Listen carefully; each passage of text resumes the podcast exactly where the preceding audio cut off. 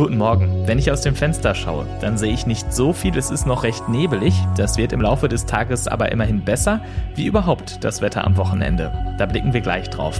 Außerdem schauen wir in diesem Podcast auf den EU-Sondergipfel zum Milliardenpaket gegen Corona. Der findet erstmals wieder als richtiges Treffen der Staats- und Regierungschefs in Brüssel statt.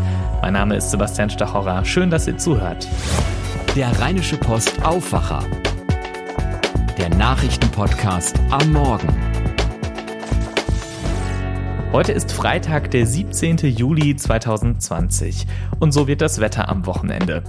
Wir starten heute mit Wolken und stellenweise Nebel, aber über den Tag lockert es auf und bleibt dann weitgehend trocken. Wenn die Sonne durchkommt, sind bis zu 25 Grad möglich, meldet der Deutsche Wetterdienst. In der Nacht kühlt es dann wieder auf 9 Grad ab. Morgen am Samstag wechseln Sonne und Wolken sich ab bei 23 bis 27 Grad und auch der Sonntag bleibt heiter bis wolkig bei 25 bis 28 Grad. Schauen wir jetzt auf Brüssel. Da treffen sich nämlich zum ersten Mal seit Ausbruch der Covid-19-Pandemie die Staats- und Regierungschefinnen und Chefs der EU wieder persönlich. Zwei Tage lang geht es da um den EU-Haushaltsplan der nächsten sieben Jahre und um das milliardenschwere Programm der Corona-Wirtschaftskrise. 750 Milliarden soll das kosten. Ein strittiger Punkt dabei, die Europäische Kommission will erstmals Schulden aufnehmen. Es wäre das erste Mal, dass sich die Mitgliedstaaten gemeinsam verschulden. Sarah Gazadeh berichtet für die Deutsche Presseagentur kurz dpa aus Brüssel über den Sondergipfel. Sarah, auch wenn es seit Monaten der erste reale Gipfel ist, Ganz wie früher ist es dann doch nicht, oder? Nein, für Kanzlerin Merkel und ihre EU-Kollegen gilt dasselbe wie für uns Normalos auch. Abstand halten, Abstand halten, Abstand halten. Das heißt, auch Geburtstagsküsschen für Kanzlerin Merkel zu ihrem 66. heute dürfen ihre EU-Kollegen ihr nicht geben. Die Laufwege hier im Brüsseler Gipfelgebäude sind extra neu angelegt worden, damit man sich nicht zu nahe kommt. Es wird nur gefilterte Frischluft in das Gebäude eingeleitet, keine recycelte Luft. Für den Fall der Fälle steht auch ein Arzt bereit. Wenn einer der Staats- und Regierungschefs Symptome zeigen sollte, dann muss sie oder er auch direkt raus und kann sich dann nur noch von einem der anderen Gipfelteilnehmer bei möglichen Abstimmungen vertreten lassen. Auch inhaltlich wird es ein schwieriges Treffen. Es geht um viel Geld und braucht dringend eine Einigung, aber die scheint noch weit weg. Ja, definitiv. Kanzlerin Merkel hat vor kurzem gesagt, es wäre wünschenswert, sehr schnell ein Ergebnis zu erreichen. Vielleicht muss sie heute ganz fest eine Geburtstagskerze auspusten, damit es klappt. Es werden nämlich sehr schwierige Verhandlungen erwartet. Es geht dabei nicht nur um den geplanten Wiederaufbauplan nach der Corona-Krise, sondern auch um den siebenjährigen Haushaltsrahmen der EU. Da gibt es viele umstrittene Punkte, sodass äh, zum einen eine Einigung sehr schwierig wird, beziehungsweise auch die Frage ist, zu welchem Preis sie dann zustande kommen würde. Wie meinst du das? Also es wird zum Beispiel über einen Mechanismus als Teil des EU-Haushalts diskutiert, der dann dafür sorgen würde, dass EU-Mitglieder nur noch Gelder hier aus Brüssel ausgezahlt bekommen, wenn sie auch Rechtsstaatsprinzipien einhalten. Hintergrund ist, dass Länder wie Polen und Ungarn EU-Subventionen in Milliardenhöhe kassieren, sich aber nach Ansicht von Kritikern immer weiter von den gemeinsamen EU-Werten entfernen. Mit so einem Rechtsstaatsmechanismus hätte man in solchen Fällen ein Druckmittel in der Hand. Das Problem ist aber, bestimmte Länder wollen das mit allen Mitteln verhindern. Und deshalb könnten sie dann zum Beispiel damit drohen, ihr Veto einzulegen, wenn es um eine Einigung beim Corona-Wiederaufbauplan geht. Und so könnte der Rechtsstaatsmechanismus hinten rüberfallen, befürchten manche. Vielen Dank, Sarah Gassadeh.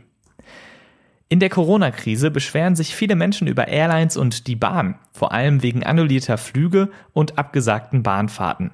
An die Schlichtungsstelle für den öffentlichen Personenverkehr haben sich in den vergangenen Wochen mehr als dreimal so viele Verbraucherinnen und Verbraucher gewandt wie im Vorjahreszeitraum. Thomas Bleskin berichtet für die DPA aus Berlin. Thomas, in den allermeisten Fällen ging es um Flugreisen. Was war denn da der Knackpunkt? Ja, hauptsächlich ging es darum, dass die Kunden ihre Flüge Corona-bedingt nicht antreten konnten und dann von der Airline ihr Geld für das Ticket zurückhaben wollten. Nur in vielen Fällen kam da eben einfach nichts zurück von den Fluggesellschaften. Entweder weil die kein Geld mehr hatten oder ganz schlicht keine Mitarbeiterkapazitäten, die das hätten bearbeiten können. Das war das eine Szenario. Das andere war, dass den Kunden einfach Gutscheine angeboten wurden, die dann aber in den meisten Fällen obsolet waren. Die gute Nachricht ist aber, sobald sich jemand dann an die Schlichtungsstelle gewandt hat, ging es ganz schnell und die Rückzahlung kam. Okay, viele Flugzeuge blieben ja am Boden und dann ist ja klar, dass man die Reise nicht antreten kann. Aber die Bahn, die ist ja trotz Corona weitergefahren.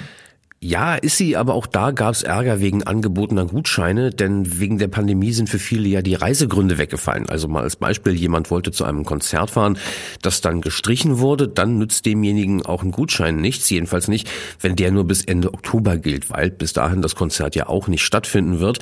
Also da wollten viele Kunden ihr Geld zurück und haben es dank der Schlichtungsstelle dann auch bekommen. Man muss also vor allem wissen, dass es diese Beschwerdestelle gibt und dann kann man sich ja dort auch melden. Vielen Dank, Thomas Bleskin. Welche Neuigkeiten es in Düsseldorf gibt, das weiß Philipp Klees aus der Antenne Düsseldorf Nachrichtenredaktion. Guten Morgen, Philipp. Ja, schönen guten Morgen, Sebastian. Wir berichten heute über die aktuelle Lage am Flughafen, schauen uns an, welche Sorgen Mieter in Düsseldorf im Moment haben. Dann gibt es aktuelle Infos zu den Schwierigkeiten bei den Soforthilfen des Landes und ab dem Wochenende geht ein neuer Trödelmarkt hier in Düsseldorf an den Start. Die Corona-Krise hat bei vielen von uns ein dickes Loch ins Portemonnaie gerissen. Vor allem die Mieten hier in Düsseldorf haben schon vor Beginn der Pandemie oft 40 bis 60 Prozent des Einkommens eingenommen.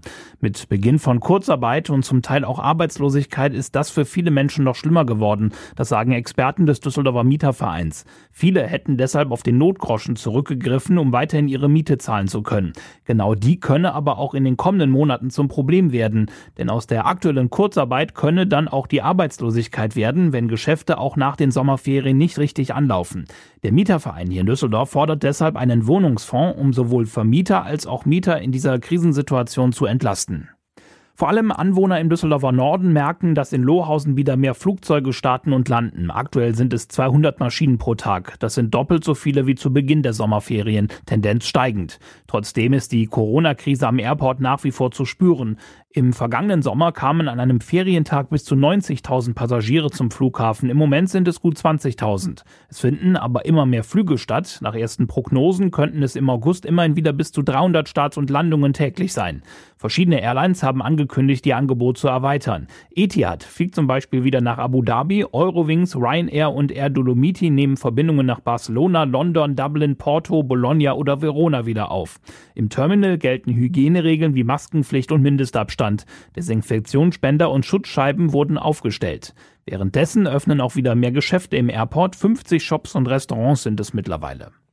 Bis Anfang Juni haben etwa 150.000 Menschen in Düsseldorf einen Antrag auf Soforthilfe gestellt. Wegen der Corona-Pandemie haben sie so gut wie gar keinen Umsatz gemacht. Jetzt wurden einige aufgefordert, den Zuschuss zurückzuzahlen.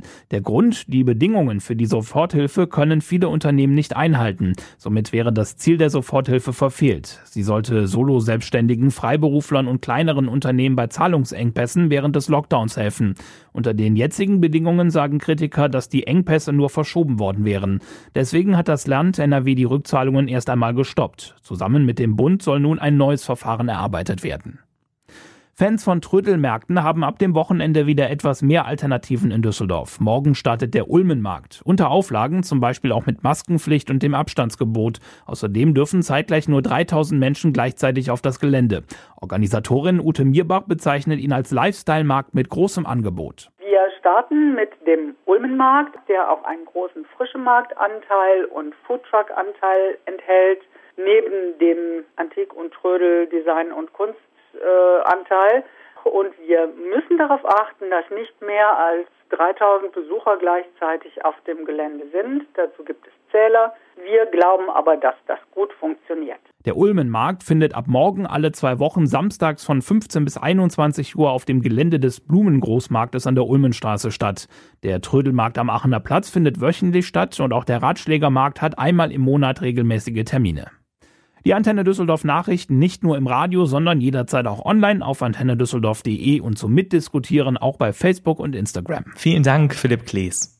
Und diese Themen sind heute wichtig. Bei Tönnies in Reda-Wiedenbrück werden wieder Schweine zerlegt. Vier Wochen lang war der Betrieb geschlossen, weil mehr als 1400 Mitarbeiterinnen und Mitarbeiter sich mit dem Coronavirus infiziert hatten.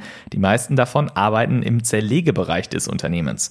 Heute also läuft der Betrieb probeweise wieder an. Unter Aufsicht der Behörden werden dort geschlachtete Schweine wieder zerlegt.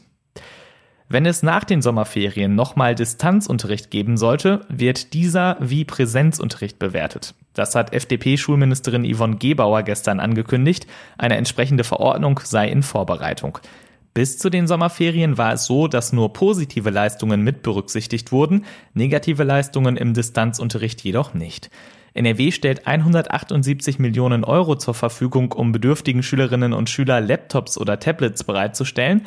Allerdings räumte Gebauer ein, dass nach den Ferien noch nicht alle Geräte da sein würden. Der Pop-up-Biergarten in Köln an der Vogelsanger Straße wurde genehmigt. Damit sollen die bisherigen Fire-Hotspots entlastet werden. Zuletzt hatten sich an einigen Stellen in der Stadt zu viele Menschen getroffen. Das Ziel ist nun, dass die Menschen den Biergarten nutzen und die Corona-Regeln dadurch eingehalten werden können. Von heute 17 Uhr an bis Sonntag ist der Biergarten geöffnet. 450 Menschen haben dort Platz. In den USA steigen die Zahlen der Coronavirus-Infektionen immer schneller an. Gestern gab es einen neuen Rekord an Neuinfektionen innerhalb eines Tages. 75.000 neue Ansteckungen gab es dort laut Erhebungen der New York Times. Nach Zahlen der Johns Hopkins Universität sind damit insgesamt mehr als 3,5 Millionen Corona-Infektionen in den USA nachgewiesen worden. 138.000 Menschen sind an den Folgen einer Covid-19-Erkrankung gestorben. Hessen bekommt einen neuen Polizeipräsidenten. Er heißt Roland Ullmann und wird heute in Wiesbaden vorgestellt. Der vorherige Amtsinhaber Udo Münch verlor seinen Job, weil wichtige Ermittlungen zu den Drohmails an Politikerinnen und prominente Frauen vom Landespolizeipräsidium nicht an das Innenministerium weitergegeben wurden. Vor fast zwei Jahren wurden die ersten der mit NSU 2.0 unterzeichneten Drohschreiben verschickt, kurz nachdem die persönlichen Daten der bedrohten Frauen von Polizeicomputern in Frankfurt und Wiesbaden abgefragt wurden. Jüngst berichteten Betroffene von weiteren Drohmails. Die Wurstbraterei am Rheinauhafen wird geschlossen. Bekannt ist der Wagen unter anderem durch den Kölner Tatort. Die Ermittler Max Ballauf und Freddy Schenk kehrten immer wieder auf eine Wurst an den Imbiss zurück. Der WDR sagt, die Wurstbraterei ist auch für die nächsten Drehs fest eingeplant. Wie das dann logistisch aussieht, wird sich zeigen. Die Imbissbude soll ins Freilichtmuseum in Kommern gebracht werden. Das war der Aufwacher vom 17. Juli 2020. Wenn ihr uns etwas sagen wollt, Lob, Kritik oder Themenvorschläge habt, ihr erreicht uns per Mail an aufwacher.rp-online.de. Vielen Dank. Heute Nachmittag hört ihr hier im Feed das Aufwacher-Update zum Feierabend von meinem Kollegen Florian Pustlauk. Ich bin Sebastian Stachorer. Kommt gut durch den Freitag und macht's gut. Mehr bei uns im Netz www.rp-online.de